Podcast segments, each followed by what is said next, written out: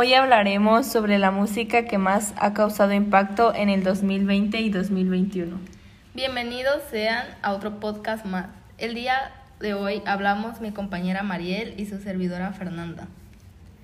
Estoy encantada de poder hablar el día de hoy con ustedes. Hoy estaremos hablando sobre la música que ha tenido mayor impacto en la actualidad, lo cual es uno de los temas con mayor interés de los jóvenes que nos escuchan.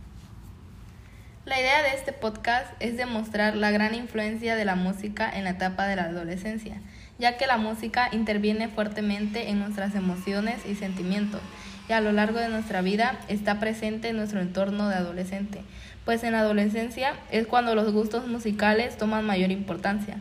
Para ti, ¿cómo ha influido la música en la etapa de tu adolescencia? Realmente la música ha tenido un gran impacto en mí como en mi proceso de creación de mi identidad personal.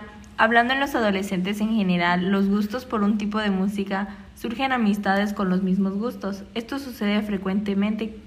Los adolescentes sustituyen la dependencia familiar por la dependencia grupal. ¿Consideras que la música puede traer efectos negativos en los adolescentes? En ocasiones suelen suceder casos donde los adolescentes son más propensos a padecer las consecuencias de los efectos de la música, como la debilidad sentimental y afectiva, la rebeldía por la influencia de las letras de algunas canciones, al igual que mayor parte trae efectos positivos.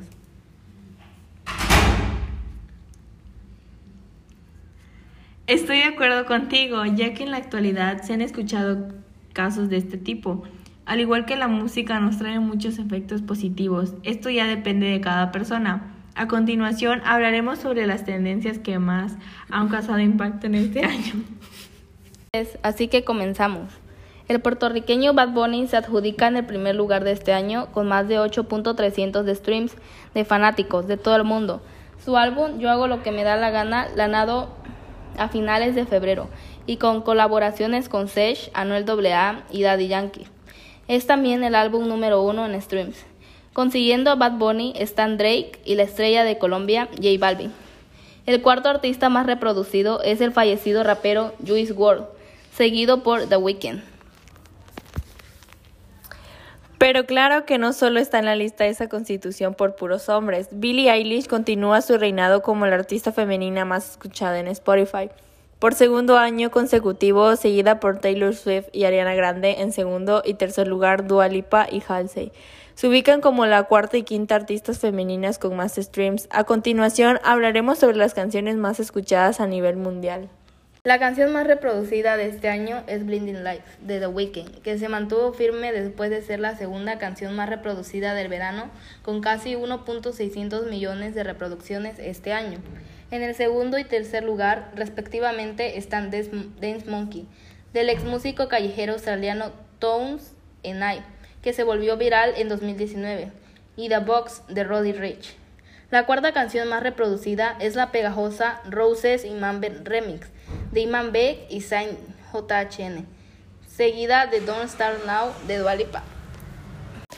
Para concluir nuestro programa daremos a conocer los álbumes más escuchados a nivel global. Después del primer lugar de Bad Bunny para el álbum más reproducido, Yo hago lo que me da la gana, está After Horrors de The Weeknd y Hollywood Blinding de Post Malone. Para completar la lista de los álbumes más reproducidos se encuentra Fine Line de Harry Styles y Future Nostalgia de Dua Lipa. Esperamos que el podcast haya sido de su agrado y hacerles la invitación de escuchar nuestros demás podcasts con temas novedosos y de interés. Nos vemos hasta la próxima.